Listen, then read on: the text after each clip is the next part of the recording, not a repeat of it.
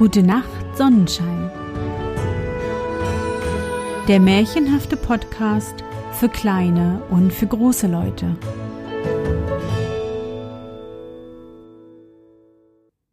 Hallo, mein Sonnenschein. Wie war dein Tag heute? Was hast du heute Schönes erlebt? Mein Name ist Anne und ich begrüße dich zur 16. Folge meines Märchenpodcasts. Lass uns zusammen in die wunderbare Welt der Märchen reisen und gemeinsam entdecken, was die Helden und Prinzessinnen auf ihren Abenteuern erleben. Bist du bereit? Dann kuschle dich fest in deine Bettdecke, nimm dein Lieblingskuscheltier in den Arm und wenn du magst, schließe die Augen und folge mir ins Märchenland.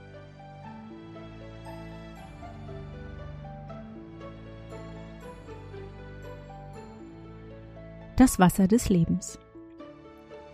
Es war einmal ein König, der war krank, und niemand glaubte, dass er mit dem Leben davonkäme. Er hatte aber drei Söhne, die waren darüber betrübt, gingen hinunter in den Schlossgarten und weinten. Da begegnete ihnen ein alter Mann, der fragte sie nach ihrem Kummer. Sie sagten ihm, ihr Vater wäre so krank, dass er wohl sterben würde, denn es wollte ihm nichts helfen. Da sprach der Alte Ich weiß noch ein Mittel. Das ist das Wasser des Lebens. Wenn er davon trinkt, so wird er wieder gesund. Es ist aber schwer zu finden. Der Älteste sagte Ich will es schon finden, ging zum kranken König und bat ihn, er möchte ihnen erlauben, auszuziehen, um das Wasser des Lebens zu suchen, denn das könnte ihn allein heilen. Nein, sprach der König, die Gefahr dabei ist zu groß. Lieber will ich sterben. Der Älteste bat aber so lange, bis der König einwilligte. Der Prinz dachte in seinem Herzen, bringe ich das Wasser, so bin ich meinem Vater der Liebste und erbe das Reich. Also machte er sich auf, und als er eine Zeit lang fortgeritten war, stand da ein Zwerg auf dem Wege. Der rief ihn an und sprach Wo hinaus so geschwind? Dummer Knirps, sagte der Prinz ganz stolz. Das brauchst du nicht zu wissen, und ritt weiter. Das kleine Männchen aber war zornig geworden und hatte einen bösen Wunsch getan.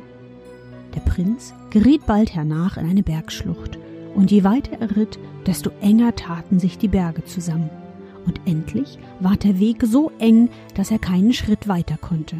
Es war nicht möglich, das Pferd zu wenden oder aus dem Sattel zu steigen, und er saß da wie eingesperrt. Der kranke König wartete lange auf ihn, aber er kam nicht. Da sagte der zweite Sohn Vater, lass mich ausziehen und das Wasser suchen. Und dachte bei sich Ist mein Bruder tot, so fällt das Reich mir zu. Der König wollte ihn anfangs auch nicht ziehen lassen, endlich gab er nach. Der Prinz zog also auf demselben Weg fort, den sein Bruder eingeschlagen hatte, und begegnete auch dem Zwerg, der ihn anhielt und fragte, wohin er so eilig wollte. Kleiner Knirps, sagte der Prinz, das brauchst du nicht zu wissen, und ritt fort, ohne sich weiter umzusehen. Aber der Zwerg verwünschte ihn, und er geriet wie der andere in eine Bergschlucht und konnte nicht vorwärts und rückwärts. So geht's aber den Hochmütigen. Als auch der zweite Sohn ausblieb, so erbot sich der Jüngste auszuziehen und das Wasser zu holen. Und der König musste ihn endlich ziehen lassen. Als er dem Zwerg begegnete und dieser fragte, wohin er so eilig wolle, so hielt er an, gab ihm Rede und Antwort und sagte Ich suche das Wasser des Lebens, denn mein Vater ist sterbenskrank. Weißt du auch, wo das zu finden ist? Nein, sagte der Prinz, weil du dich betragen hast, wie sich's geziemt, nicht übermütig wie deine falschen Brüder, so will ich dir Auskunft geben und dir sagen, wie du zu dem Wasser des Lebens gelangst. Es quillt aus einem Brunnen in dem Hofe eines verwünschten Schlosses. Aber du dringst nicht hinein, wenn ich dir nicht eine eiserne Rute gebe und zwei Laibe Brot. Mit der Rute schlage dreimal an das eiserne Tor des Schlosses, so wird es aufspringen. Inwendig liegen zwei Löwen, die den Rachen aufsperren. Wenn du aber jedem einen Brot hineinwirfst, so werden sie still. Und dann eile dich und hole von dem Wasser des Lebens, bevor es zwölf schlägt. Sonst schlägt das Tor wieder zu und du bist eingesperrt. Der Prinz dankte ihm, nahm die Rute und das Brot und machte sich auf den Weg. Und als er anlagte, war alles so, wie der Zwerg gesagt hatte.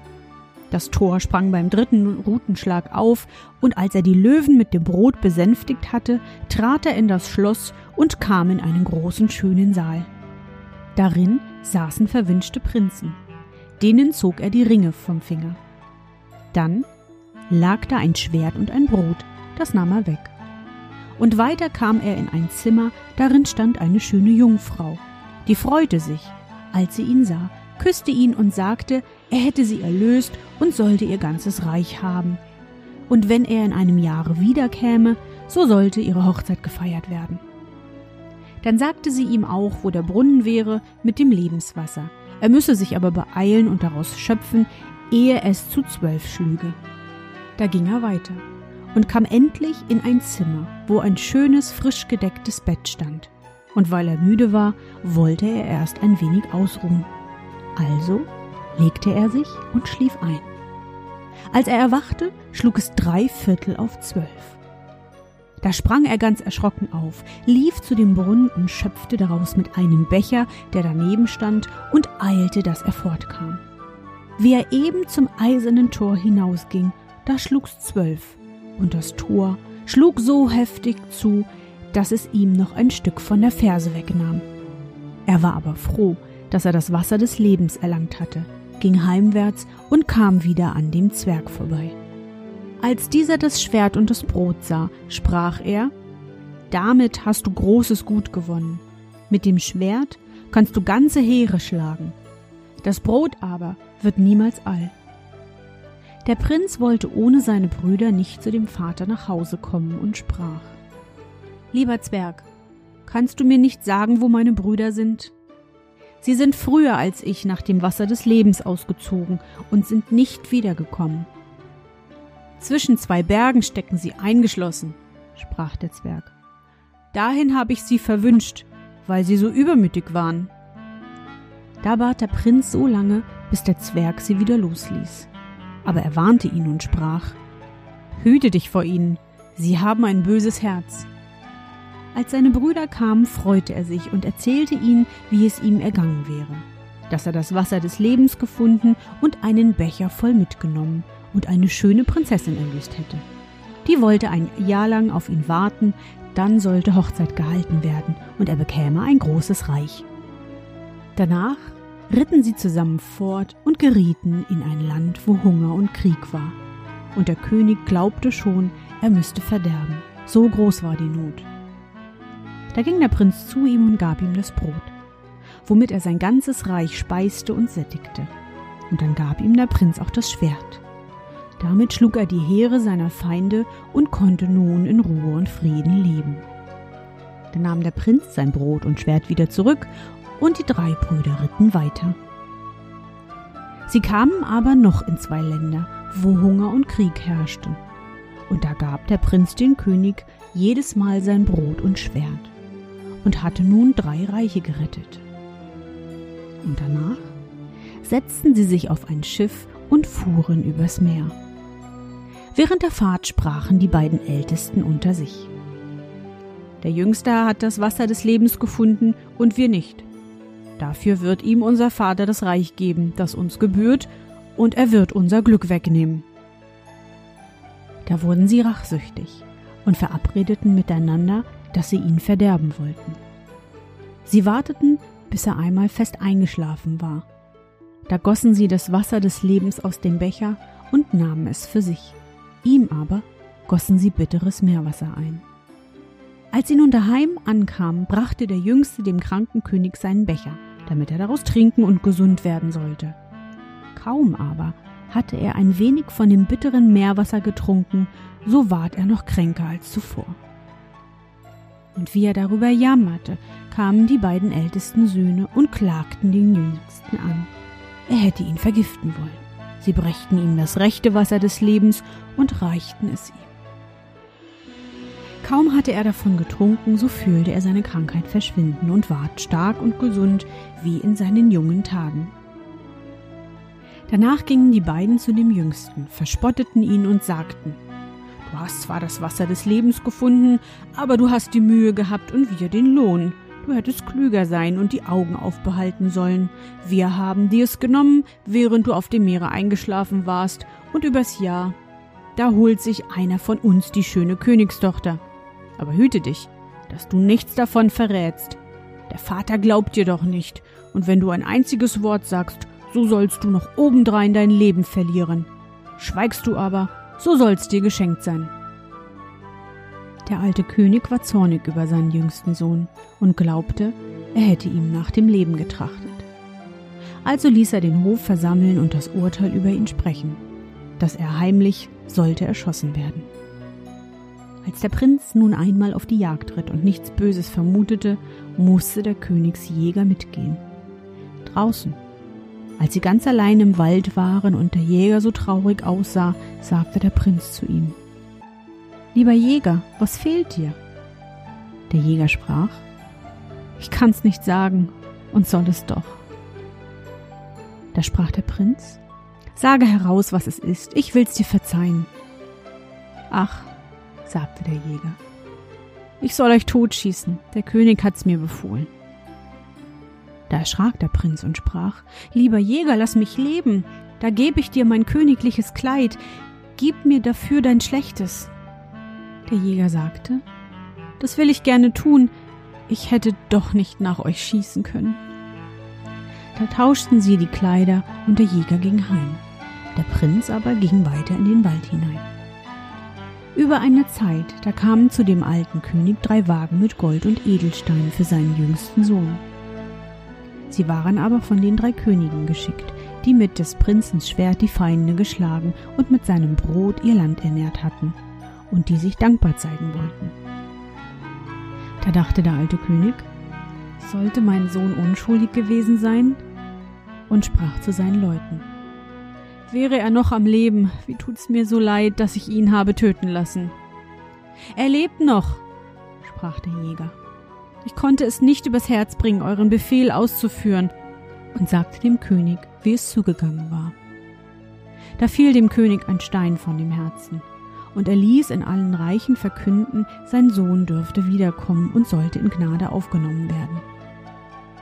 Die Königstochter aber ließ eine Straße vor ihrem Schloss machen, die war ganz golden und glänzend, und sagte ihren Leuten, wer darauf geradewegs zu ihr geritten käme, der wäre der Rechte, und den sollten sie einlassen. Wer aber daneben käme, der wäre der Rechte nicht, und den sollten sie auch nicht einlassen. Als nun die Zeit bald herum war, dachte der Älteste, er wolle sich eilen, zur Königstochter zu gehen und sich für ihren Erlöser auszugeben. Da bekäme er sie zur Gemahlin und das Reich daneben. Also ritt er fort, und als er vor das Schloss kam und die schöne goldene Straße sah, dachte er, das wäre jammer schade, wenn du darauf rittest, lenkte ab und ritt rechts daneben. Wie er aber vor das Tor kam, sagten die Leute zu ihm, er wäre der Rechte nicht, er sollte wieder fortgehen. Bald darauf machte sich der zweite Prinz auf, und wie der zur goldenen Straße kam und das Pferd den einen Fuß darauf gesetzt hatte, dachte er, es wäre jammerschade, das könnte etwas abtreten, lenkte ab und ritt links neben er. Wie er aber vor das Tor kam, sagten die Leute, er wäre der Rechte nicht, er solle wieder fortgehen. Als nun das Jahr ganz herum war, wollte der Dritte aus dem Wald fort zu seiner Liebsten reiten und bei ihr sein Leid vergessen. Also machte er sich auf und dachte immer an sie und wäre gern schon bei ihr gewesen und sah die goldene Straße gar nicht. Da ritt sein Pferd mitten darüber hin, und als er vor das Tor kam, ward es aufgetan, und die Königstochter empfing ihn mit Freuden und sagte, er wäre ihr Erlöser und der Herr des Königsreichs und es ward die Hochzeit gehalten mit großer Glückseligkeit. Und als sie vorbei war, erzählte sie ihm, dass sein Vater ihm zu sich entboten und ihm verziehen hätte. Da ritt er hin und sagte ihm alles, wie seine Brüder ihn betrogen und er doch dazu geschwiegen hätte. Der alte König wollte sie strafen, aber Sie hatten sich aufs Meer gesetzt und waren fortgeschifft und kamen ihr Lebtag nicht wieder.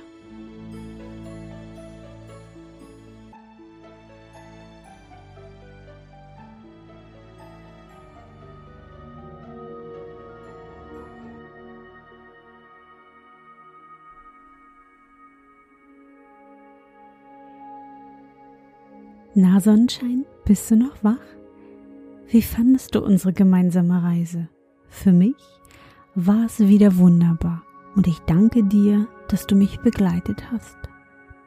Bevor du nun die Augen schließt und in dein Traumland reist, möchte ich mit dir nochmal an dein schönstes Erlebnis heute denken. Was war es?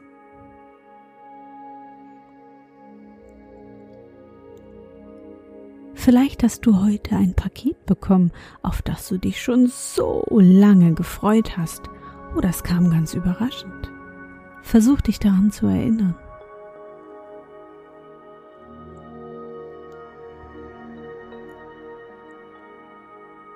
Und? Ist das nicht aufregend?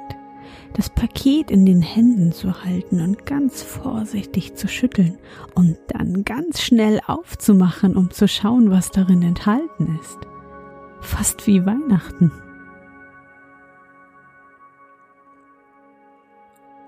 Und nun gute Nacht, Sonnenschein. Schlaf gut und träum was Schönes. Wir hören uns bald wieder.